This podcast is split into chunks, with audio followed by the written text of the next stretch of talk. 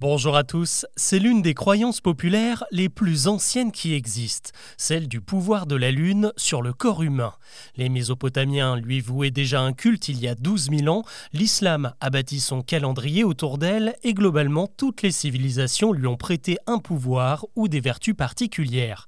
C'est vrai que la Lune, grâce à son attraction, peut déplacer l'eau des océans et donc générer les effets de marée. Et c'est très logiquement qu'on a déduit qu'elle pouvait aussi influencer les êtres vivants notre satellite naturel perturberait nos nuits et nos humeurs, il provoquerait des accouchements ou ferait même pousser les cheveux et les plantes.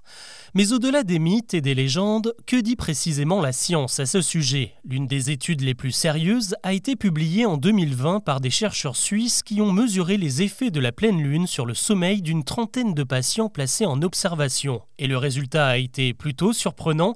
Durant les quatre jours précédents et suivants la pleine lune, les cobayes ont perdu 20 minutes de sommeil. C'est en particulier le sommeil profond qui a été réduit de 30%.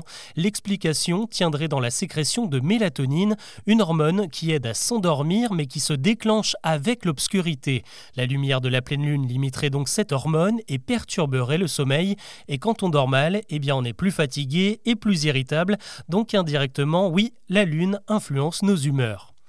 Au-delà de ça, la Lune aurait-elle d'autres pouvoirs sur le corps humain?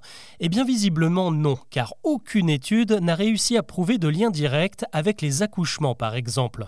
La légende dit que des pics de naissance sont enregistrés à chaque pleine lune, une information balayée par Dominique Fauroux, membre du Conseil de l'Ordre des sages-femmes de Haute-Garonne, interrogée par la Dépêche du Midi.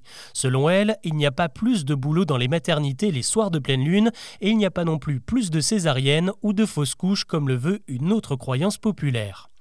La science est aussi muette sur le mythe qui veut que les cheveux repoussent mieux et deviennent plus forts si on les coupe lorsque la Lune est en phase montante. Aucune étude ne permet de l'affirmer et ceux qui propagent cette idée, eh bien, ce sont surtout les coiffeurs. Évidemment, s'ils peuvent vous inciter à avoir une nouvelle coupe, c'est bon pour le business.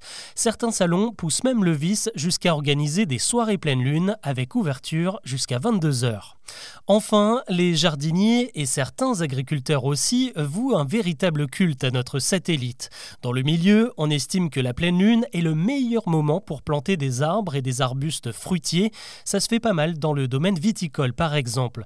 Mais pas de quoi convaincre la très sérieuse Société nationale d'horticulture de France qui a justement publié un rapport en 2012 à ce sujet. On peut y lire que si la lune a une influence sur la performance agronomique, elle est infinitésimale. Après, si vous sortez planter des tomates à minuit, rien ne dit que la récolte sera moins bonne.